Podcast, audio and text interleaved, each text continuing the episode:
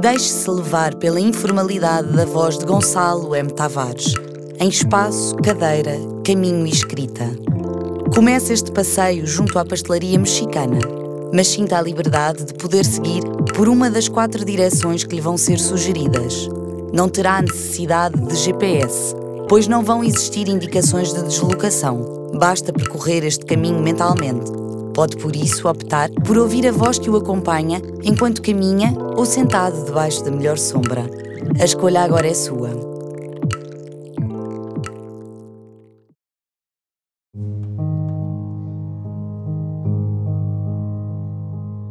Este percurso vai juntar espaços, memória e possibilidades, e também ficção, literatura.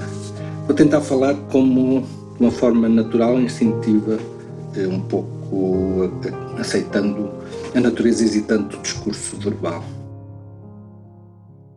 Lisboa interessa-me como, como cidade, como percurso, mas também como uma, uma espécie de potência para a escrita, um, os espaços como aquilo que possibilitam a escrita.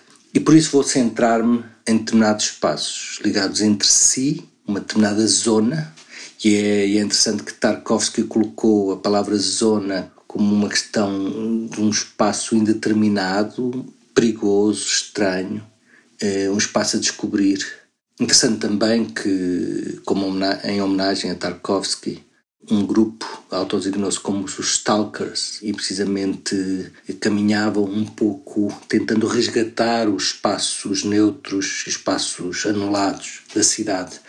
Enfim, mas a ideia será centrar-me num, território que anda ali à volta da Alameda, eh, Avenida de Paris, Bairro dos Atores, Gulbenkian, Avenida de Roma, etc. São as chamadas avenidas novas e que remetem para a linha reta, essa linha reta que é uma espécie de vestígio humano, vestígio do que o homem passou por ali, do que é, é um vestígio da construção, é um vestígio do artificial e o artificial eh, como oposição ao natural e não como uma, como uma carga negativa. Portanto, a reta é aquilo que, que, que e de alguma maneira faz perder menos tempo, é aquilo que nos encaminha, faz um, faz o, faz o, tenta eh, definir uma linha, a linha mais curta entre dois pontos e de alguma maneira é uma tentativa de eh, fazer perder menos tempo ao, ao, ao homem, ao humano e nesse sentido é uma, é uma, pode ser vista como a linha reta como uma tentativa de fazer com que o homem tenha mais tempo disponível para viver, para aproveitar bem a vida e, portanto, a linha reta, em termos de, de, de urbanismo, é uma tentativa de não se perder tempo em algo que pode não ter potência eh, para, para ser estimulante. Claro que é interessante pensar na ideia do desvio que os situacionistas e muitos outros colocaram, a ideia de que a verdadeira vida começa no desvio, e isso também é uma outra potência, a potência da linha reta e a potência do desvio, a potência de estar disponível para aquilo que vai acontecer no itinerário. Mas vou então dividir em quatro zonas, quatro percursos eh, este meu pequeno guia. Há um movimento artístico que registra o som, o som da cidade, os sons da cidade. Tenta de alguma maneira identificar cada rua com os seus sons e cada tipo de sons com um determinado território. Agrada-me também a ideia de que a, que a cidade não é necessariamente algo a percorrer com os pés, mas é algo a, a percorrer mentalmente. Ou seja, todo, todo o trabalho literário e artístico feito num espaço da cidade é um percurso. E, portanto, a arquitetura não precisa de, ou, um, ou um itinerário pelo, pelo espaço não precisa de ser necessariamente pelo espaço físico. Há, há a potência do espaço para produzir narrativas, histórias. E é muito disso também de que vou falar. Ou seja, tentar perceber em que espaços apareceram certas histórias que escrevi. Para mim é claro que Lisboa está associada a, a, aos meus livros, à minha escrita. Eu escrevi tudo, tudo que eu escrevi e publiquei foi escrito em Lisboa muito raramente escrevia em viagem ou noutras cidades.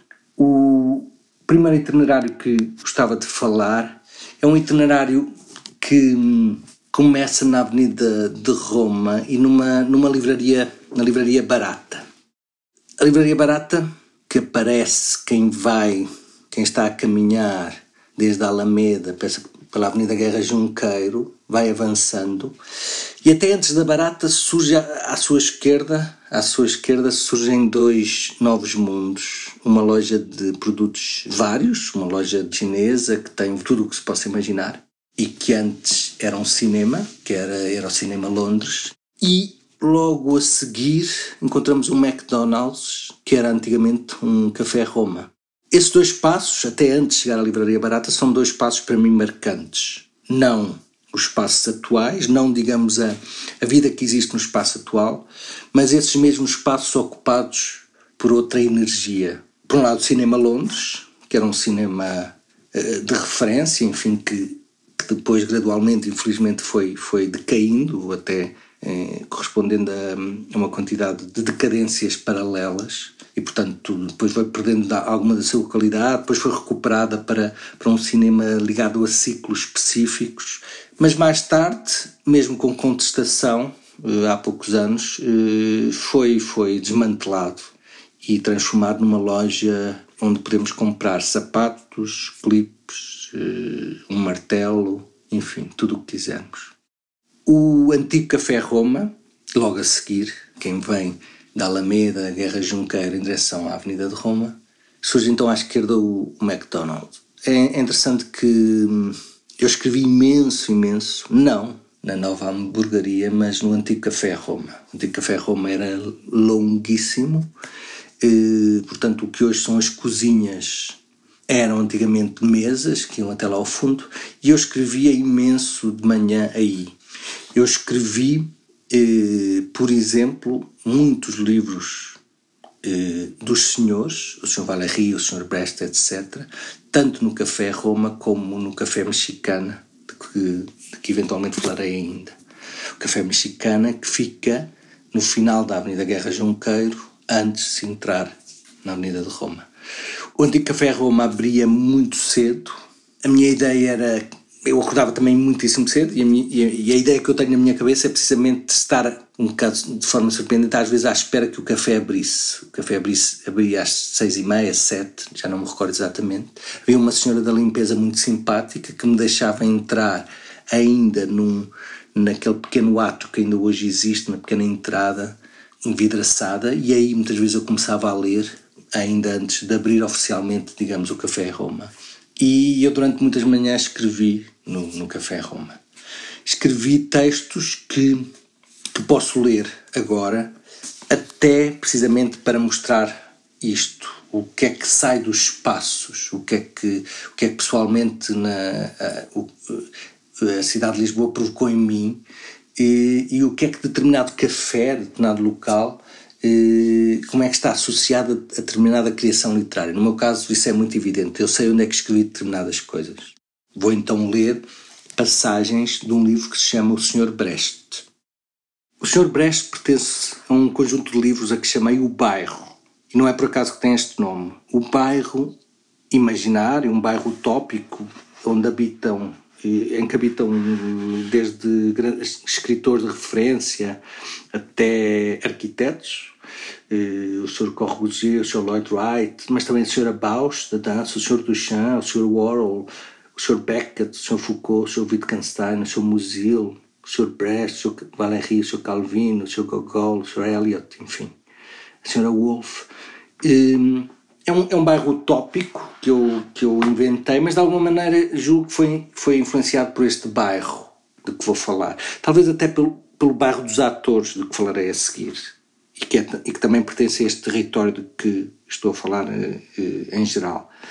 Um, este bairro, estes 10 livros que eu escrevi sobre o bairro, o Sr. Valéry, o Sr. Bresta, etc., partiram então de, uma, de, um, de um habitar um bairro físico, concreto, e por outro lado, desta escrita eh, ligada à mão e ao café. Ou seja, eu escrevi os livros do bairro nos cafés do bairro, café mexicana e o café eh, e o café Roma de que falei e, e, e de alguma maneira o, o tom da escrita e a forma da escrita estão ligadas a isso.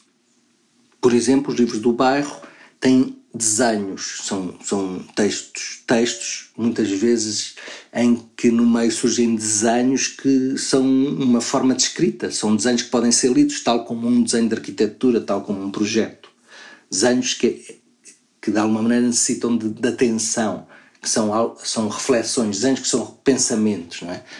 Tal como um projeto de arquitetura é um pensamento. Os desenhos são pensamentos, não apenas se pensa através da escrita ou da matemática, também o pensamento permite também o, o desenho permite pensar, não é? E eu gosto de estar a gravar assim, hesitando, voltando atrás, gaguejando, porque isso é a forma de pensamento. Ao contrário do já pensado, em, em quando, quando a pessoa diz as coisas sem, sem qualquer pausa, de, de uma forma quase eh, de computador, não é? O pensamento não é não é uma coisa que já está feita, é uma coisa que se está a fazer. E é também essa tentativa que eu estou a fazer aqui. Vou ler então algumas histórias e, e também pensar alguns tempos diferentes nesses mesmos espaços, nestas tais avenidas novas, nesta Alameda, nesta Avenida de Roma, enfim. Primeira história vem do Sr. Brecht, é uma homenagem a Bertolt Brecht, como é evidente, e são histórias muito políticas. Primeira história: Avaria. Por um curto circuito elétrico incompreensível, o eletrocutado foi o funcionário que baixou a alavanca e não o criminoso que se encontrava sentado na cadeira. Como não se conseguiu resolver a avaria, nas vezes seguintes, o funcionário do governo sentava-se na cadeira elétrica e era o criminoso que ficava encarregue de baixar a alavanca mortal. Segunda história, muito rápida também. Chama-se O Desempregado com Filhos. E depois já falarei um pouco sobre um determinado período, o período da crise, e o que eu vi neste, nestas mesmas ruas, neste mesmo território. O desempregado com filhos, a história. Disseram-lhe: só te oferecemos emprego se cortarmos a mão. Eu estava desempregado há muito tempo, tinha filhos, aceitou. Mais tarde foi despedido e de novo procurou emprego. Disseram-lhe: só te oferecemos emprego se te cortarmos a mão que te resta. Eu estava desempregado há muito tempo, tinha filhos, aceitou. Mais tarde foi despedido e de novo procurou emprego. Disseram: Só te oferecemos emprego se te cortarmos a cabeça. Eu estava desempregado há muito tempo, tinha filhos, aceitou. Uma história muito rápida, uma espécie de humor negro. As crianças, se calhar, riem-se muito, os adultos, não tanto. E, e interessa muito esta questão do, do desemprego. E, e, é interessante que, em termos históricos, eu lembro-me bem do período da, da, da recente crise económica, 2008, 2009, etc. Agora estamos noutra, provavelmente, infelizmente, mas lembro-me destas ruas, das ruas de que, de que eu estou a falar.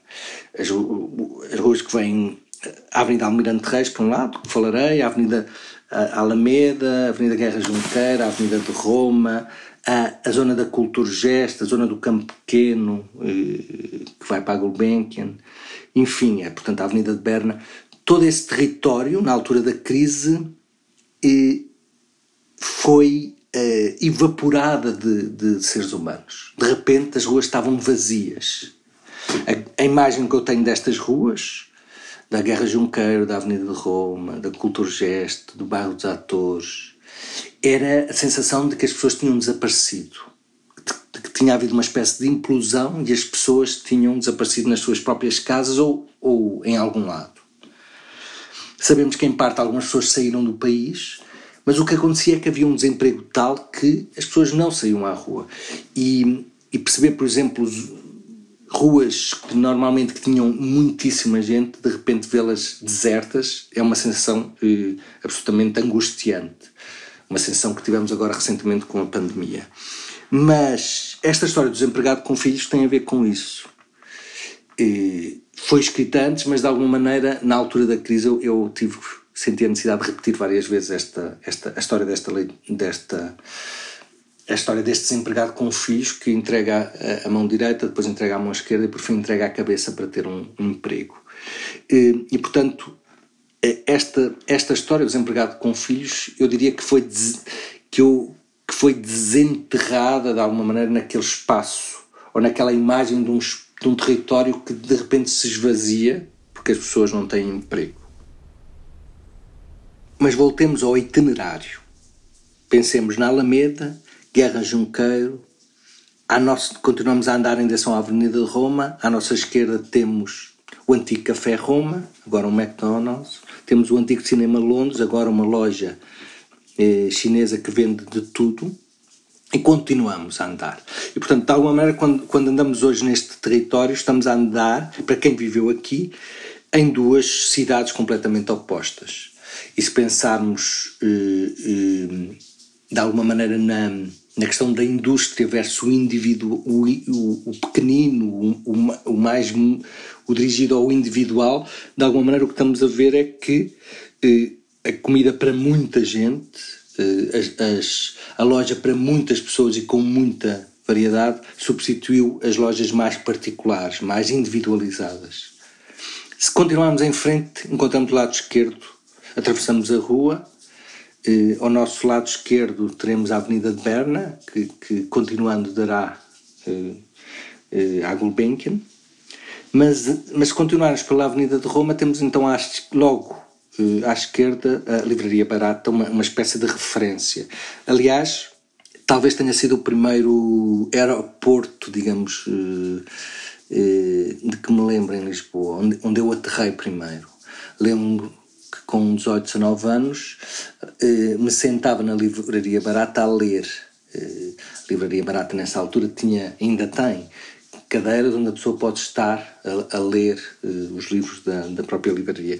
E, portanto, uh, esta ideia de, de, no meu caso, por exemplo, quando tinha 18, 19 anos, poder ler sem necessariamente comprar o livro, e com, quando se tem 18 anos e, e dinheiro nenhum, isso é muito importante. Quando se quer ler, não se tem dinheiro, isso é mesmo muito significativo. E, portanto, a Livraria Barata, para além de ter uma história in, in, muito impressionante a nível político, era um espaço de, que guardava livros eh, contra o. contra. de alguma maneira iam contra a ideologia hum, da ditadura. Eh, do Estado Novo e, e, e as pessoas já sabiam que a Livraria Barata guardava de uma forma clandestina eh, livros que muitas, muitas pessoas muitas pessoas ligadas a, um, a um movimento de contestação, ou pelo menos ligadas a um movimento de libertação individual da cabeça, eh, passavam por ali, portanto, sempre foi uma referência. E, se, e, portanto, tem, porque há uma questão de espaço ali muito interessante na Barata. A Barata também tem a tradição da revista, ou seja, e do jornal. Eh, é, foi sempre, em termos de memória, um espaço onde a, boa revista e o livro estavam lado a lado, e o jornal. De alguma maneira, eh, tirou uma, uma, uma hierarquia e um, e um dar, dar importância excessiva ao livro, desacralizou um pouco o livro, colocando o livro ao lado da revista e do jornal. Isso parece muito interessante, porque muitas vezes pessoas que entravam para comprar o jornal avançavam dois metros e de repente estavam a comprar um livro. Mas se continuarmos e se passarmos para o outro lado da rua, na Avenida de Roma, portanto, vindo da Alameda direção à Avenida de Roma, passamos pelo barato ao lado esquerdo, se passarmos a rua, o passeio, para o outro lado, encontraremos do nosso lado direito, um pouco mais à frente, a estação de comboio e se virarmos logo a seguir à estação de comboio, eh, se virarmos à direita, teremos à nossa esquerda o antigo King Triplex. E mais uma vez, aí temos um, um, um, duplo espaço para quem viveu em Lisboa, um espaço de memória e de ausência, mais uma implosão. O King Triplex, que era, eram precisamente três, três salas de cinema, em que passava o grande, grande cinema da altura, o, as grandes referências do cinema europeu, ciclos, enfim, vimos ali filmes absolutamente incríveis. Havia personagens que era um espaço de cultura e de encontro, era, o, era o grande espaço de, de, do encontro da cultura e da inteligência, enfim, do debate, havia debates, havia um café, um pequeno café onde muitas vezes se debatia, se apresentavam livros, havia uma, a, livraria Assíria Alvim, num determinado período, no grande período do King Triplex, estava, estava ali com os seus grandes livros, na sua grande potência de criação e de edição da poesia, de ensaio, etc. E, portanto, era ali um espaço que, junta, que juntava livros e, e, grande cinema, grandes livros e grande cinema. E foi um, as sextas e os sábados eram momentos de, de grande júbilo. E ali, e ali caíam, por exemplo, cineastas, artistas, escritores. João César Monteiro, por exemplo, duas ou três vezes me cruzei com ele e era, era, era muito habitual ele estar, por exemplo, no, na, nas sessões dos seus próprios filmes, à espera no final, de uma forma provocatória, daquela forma eh, incrivelmente provocatória do, do João César Monteiro. No final, quando as pessoas estavam a sair da sala, eh, em que tinham visto um, um filme dele, de João César Monteiro, ele com o seu cigarro eh, ostensivamente à frente das pessoas que estavam a sair, às vezes sem dizer nada, outras vezes provocando. Eh, então, o que é que você achou? Então, diga lá. Outras vezes apenas esperando. E, e portanto, uh, o, King, o King Triplex está para mim ligado a isto, uh, a estas imagens, a uma espécie de, de mundo, de, de, uma, uma boémia contida, uma boémia em que, em, que a, em que a palavra ainda é dominante portanto uma, uma boémia em que não entrou mais na noite. O King Triplex Triplex era uma boémia que terminava a uma hora da manhã, mas era, era uma, uma boémia muito, muito forte intelectualmente. O King Triplex hoje, se, se forem, se tiverem a seguir este percurso, vão ver, está, está fechado, abandonado, não, não, não sei bem o que é que será dali. Está ali um teatro também ao lado, também a ver, vamos ver o que é que vai sair daí, um teatro também com uma grande história. Mas realmente eh, há uma nostalgia do King Triplex muito, muito forte. E se recuarmos, e se calhar é bom recuar no itinerário e também, eh, ao mesmo tempo, e por contraste, avançar um pouco eh, em termos históricos, ou seja, eh, pensar no que ainda resiste de, de, de, há, de, há, uma década ou duas atrás. E se realmente recuarmos e voltarmos para, para, para a Avenida de Roma, do lado esquerdo, e avançarmos mais um pouco, veremos do outro lado esquerdo, portanto, do outro lado da rua, a Fruta Almeida, que é um, que é um café também com uma história muito, muito forte, enfim, e é, e é, um, e é um espaço mítico, porque também um, um, um mítico tranquilo, digamos, um mítico mais, mais eu diria que junta mais a questão da, da, do campo e da, e da cidade. Porquê? Porque simplesmente era um café que tinha ao lado uma, uma venda de fruta.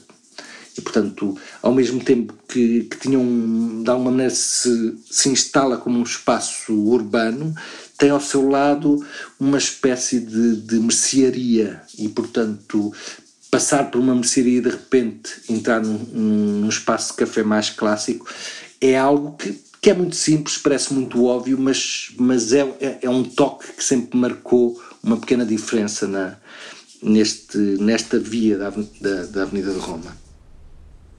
Continuarmos ainda neste percurso e depois de passarmos a Barata, o, o King Triplex e a, e a Fruta Almeida, se continuarmos neste percurso, vamos enco encontrar um cruzamento para a Avenida Estados Unidos da América, em que temos belos edifícios aí na esquina, mas se virássemos à esquerda, ali no Café Luanda, eh, um, um, espaço também muito, muito importante e, e, o próprio nome também remete para um outro mundo. Eu pessoalmente eu nasci em Luanda e portanto este Café Luanda eh, duplamente me, me, me, induz alguma, alguma força ligada à memória, não é? Mas se virarmos aí, pela Avenida dos Estados Unidos da América, encontraremos à esquerda, a pé, do lado esquerdo, encontraremos não, encontraremos uma espécie de ruínas ou, ou pelo menos um, uma, uma limpeza formal que nos faz esquecer que havia ali um cinema quarteto, um cinema também marcante para, para os lisboetas. Por exemplo, eu lembro-me esta, esta ideia de, de, jornal disponível, dos jornais e de, e de, revistas ligadas à cultura em mesas disponíveis no quarteto. E no quarteto também um dos, um dos cinemas de referência havia, além dos, desses grandes filmes, dos ciclos de autores, havia as sessões non-stop eh, em determinadas alturas do ano, que eram, que eram sessões também que ficaram marcadas em, muitos, eh, em muitas pessoas que habitaram Lisboa nesse tempo, a ideia de, de se poder ver cinema durante 24 horas. Enfim, eram, é mais um espaço que desapareceu.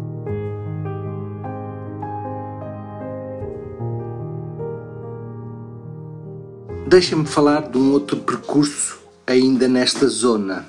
Uma zona não, não de Tarkovsky, mas uma, uma região direta, direita, mas, com, mas com uma, uma concentração realmente, por exemplo, de livraria, de, de cafés, cinemas, que, que era muito invulgar.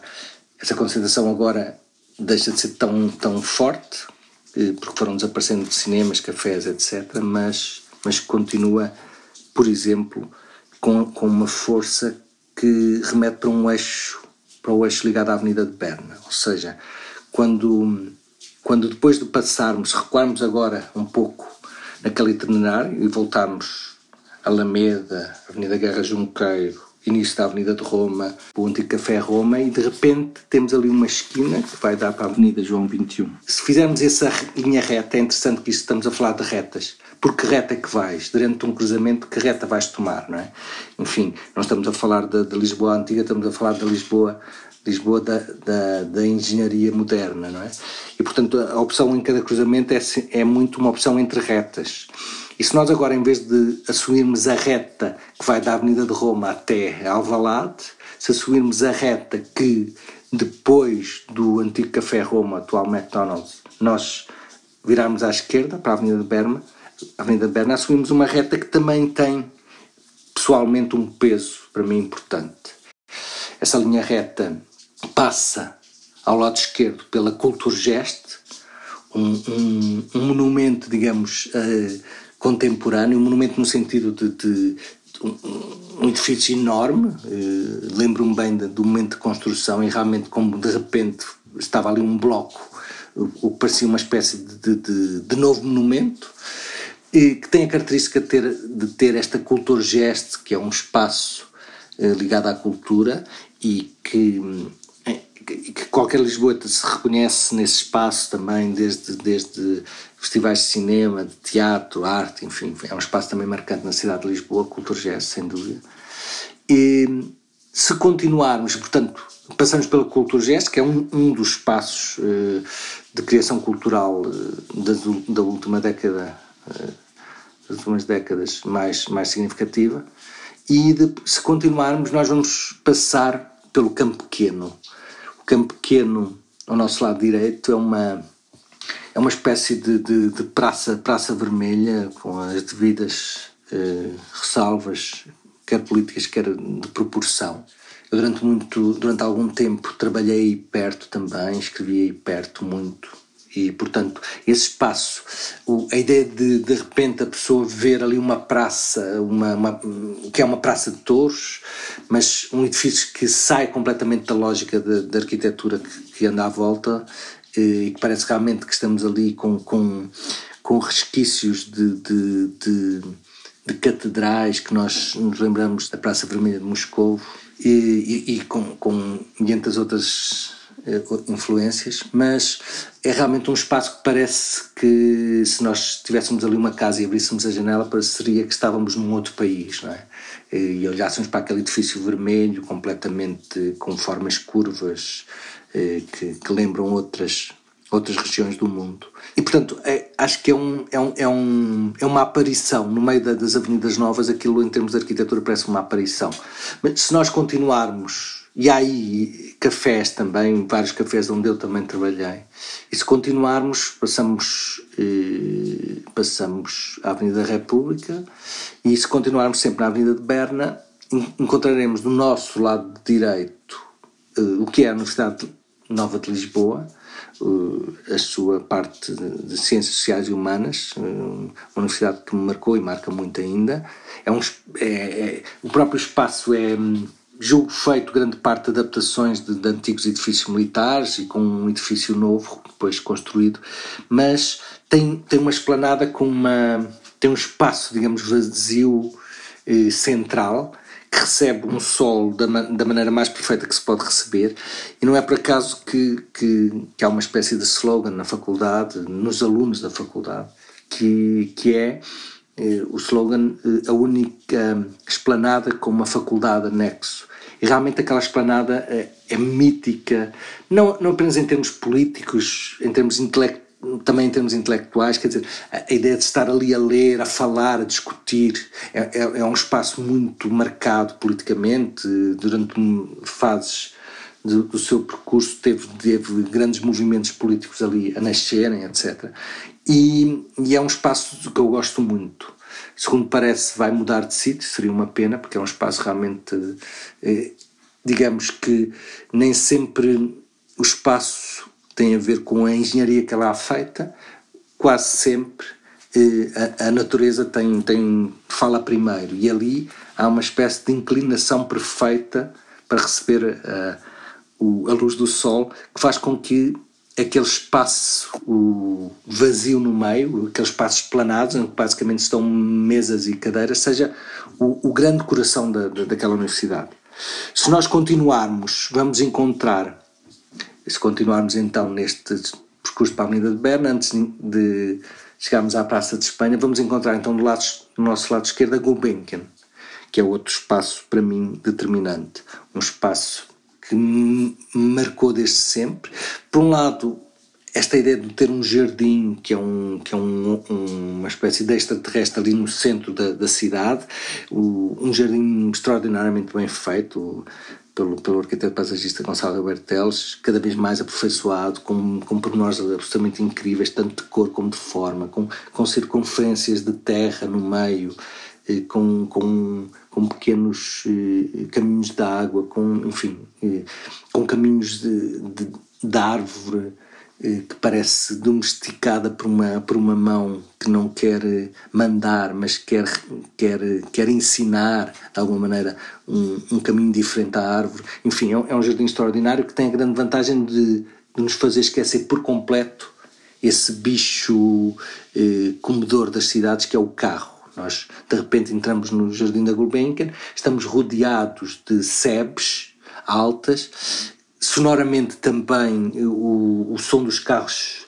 desaparece, até porque somos invadidos também por pequenos sons de pássaros, etc. De repente estamos a ouvir vozes humanas, pássaros, etc. E estamos ali no centro da cidade e não estamos a ver nem carros, nem movimento, enfim, é, é a sensação de que estamos de repente fora um pouco da, da cidade e desta, e desta confusão do, do, do trânsito. E portanto sempre foi, nesse particular, um, um pequeno paraíso Neste pequeno paraíso há, há, um, há também um, digamos, um paraíso intelectual que é, que é a biblioteca da, arte da Gulbenkian, que, é, que sempre foi, para mim, um espaço, por um lado, um espaço onde o silêncio é, é defendido de uma forma é, totalmente convicta e, e, muito bem, e portanto é um espaço onde se pode estar totalmente concentrado lá dentro. E depois é um espaço que eh, tem constantemente revistas da arte contemporânea, de, de arquitetura, enfim, de, de, literatura, etc. E sempre foi, um, para mim, o um espaço de, de investigação da arte contemporânea. Eh, a arte contemporânea interessa muito e aquele foi sempre o grande espaço.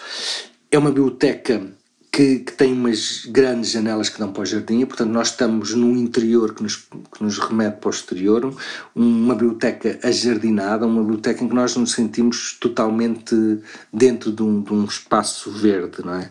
É realmente um, um, uma, uma pequena joia ali no meio, uma pequena joia que mistura concentração no jardim, como se pudéssemos estar eh, totalmente fechados e ao mesmo tempo no meio de um, de um, grande jardim. Enfim, este, a Gulbenkian eu diria que termina, pelo menos para mim, biograficamente, esta linha, esta linha reta deste, desta zona de que estou a falar. Sempre nesta zona, gostaria de falar do último micro-percurso, digamos e procurei depois uma espécie de, de, de, um, de, um, de, uma outra linha reta que também absolutamente fascinante, que é a linha reta da, da Almirante Reis, portanto a linha reta que, que começa na Alameda e termina no Martim Muniz.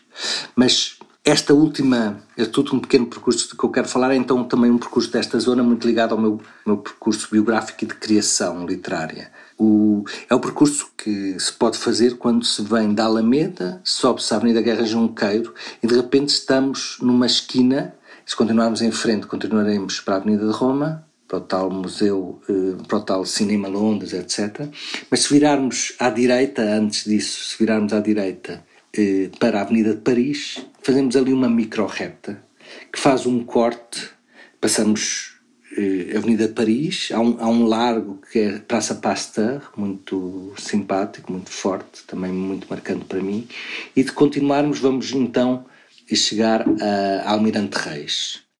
Se continuarmos a linha reta, atravessarmos, portanto, para o outro lado, vamos, para o outro lado da Almirante Reis, vamos estar a entrar no bairro dos Atores, que é um bairro para mim determinante. O bairro dos Atores é um bairro muito popular, com mercearias em cada esquina, com pessoas muito, muito amigáveis, muito que perguntam pelos vizinhos, enfim, um bairro que, recentemente foi muito, muito valorizado, até economicamente, mas sempre foi um bairro, por exemplo, que, tem, que tinha sempre uma pequena casa onde se podia encontrar tudo, em que um, um velho vendedor simpático iria buscar num espaço minúsculo de 10 metros, mas muito alto, ele podia ir buscar uh, através de um escadote, ia buscar uma, um, um, pequeno aparelho qualquer que nós pedíssemos. Enfim, ele tinha desde lâmpadas a qualquer outra coisa.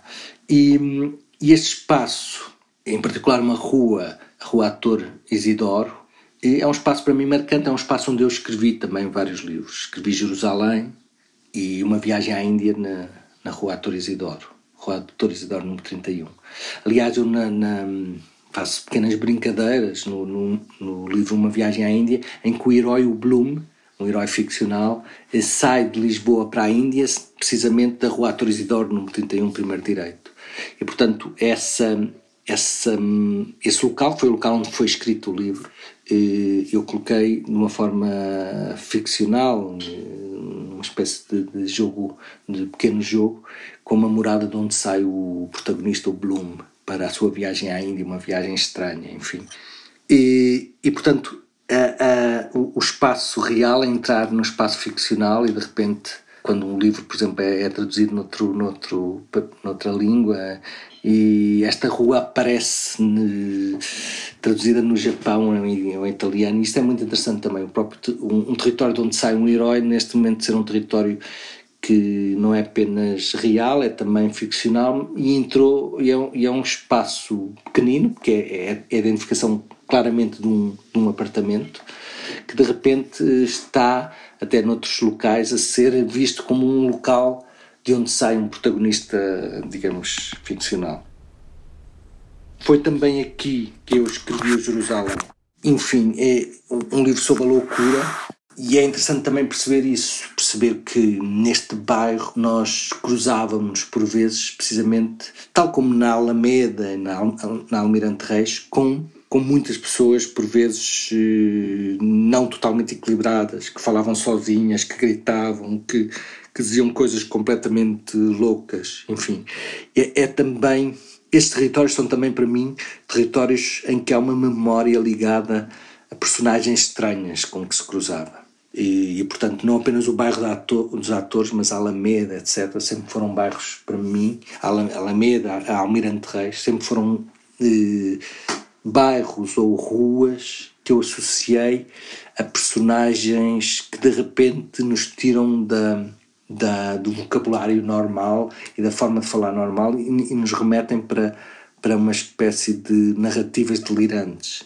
Recordo-me bem de cruzamentos que tive com pessoas que de repente falavam em poucos segundos da mãe, depois do Benfica, depois da guerra, depois e num discurso total aparentemente absurdo, mas que era muitas vezes um, um, um, um discurso que, que, que, me ficava na memória e que eu associava a, a, a certos passos. É?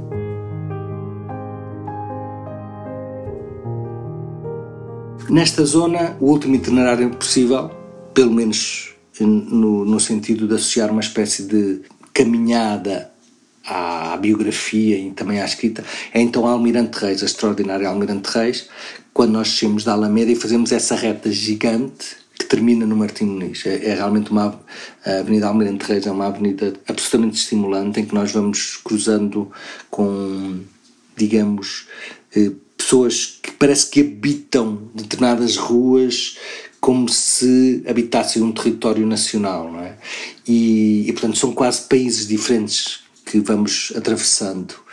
E é um, é um, espaço ligado, sempre foi ligado a muitas comunidades diferentes e é um espaço muito, muito eh, estimulante, até a nível olfativo, é? Nós percebemos os cheiros, de, por exemplo, de produtos mais indianos, mais chineses, mais... Nós sentimos o próprio... não apenas as cores, as cores diferentes, mas também os próprios cheiros. E, portanto, sempre foi uma, uma avenida onde eu não, não escrevi assim tanto nos cafés da Avenida Almirante Reis, mas sempre foi um, uma, uma linha reta que para mim foi determinante para, para a minha cabeça funcionar e ao mesmo tempo para ver coisas, para os meus olhos estimularem. Avenida Almirante Reis. Gostaria de terminar este guião, este pequeno guião é uma volta do, desta tal zona, esta zona que não é uma zona de Tarkovsky, mas é uma, é uma região que para mim foi sempre marcante. E, e falar um pouco sobre, sobre, rapidamente sobre esta questão da realidade, possibilidade da memória, não é? O, o que eu sinto muito nesses espaços de que falei, nesta zona, nestas linhas retas, nestas quatro ou cinco linhas retas que podemos traçar aqui à volta da Alameda, quer indo pela Avenida de Roma, quer indo pela Avenida de Berna, pela Avenida de Paris ou pela Avenida Almirante Reis, estas várias retas eh, atiram para, por um lado, a questão da realidade, não é? Eh, é uma Lisboa real, por outro lado, que existe hoje, que está aí, por outro lado, atira para uma memória, é uma, é uma zona concentrada em que nós podemos ver uma quantidade de desaparecimentos eh, importantes, desaparecimentos de cinemas, de cafés, enfim, de, de, grandes, de espaços muito, muito importantes, mas é também uma zona de aparecimentos, o aparecimento da cultura gesto, por exemplo, ou seja, há também uma, uma, não podemos só, a memória não é apenas uma memória da perda, é também uma memória de conquista, não é? Isso é interessante, a própria Almirante Reis está, de repente, também conquistar uma, uma, uma espécie de nova alegria. Mas também para mim, então, interessava-me um espaço, por um lado, do, da realidade, da memória, mas também da possibilidade. Ou seja, não, não é um espaço apenas para eu ver, é um espaço para eu imaginar. Foi um espaço, para mim, claramente, um espaço da imaginação e da criação. Muito do que escrevi está ligado a estas quatro ou cinco linhas retas e isso para mim é determinante. Como é que o espaço me fez escrever determinadas coisas. Não sei bem o que é que escreveria, tenho a certeza absoluta que não escreveria o que escrevi se não tivesse habitado este território, esta zona e estas estranhas retas que andam aqui à volta.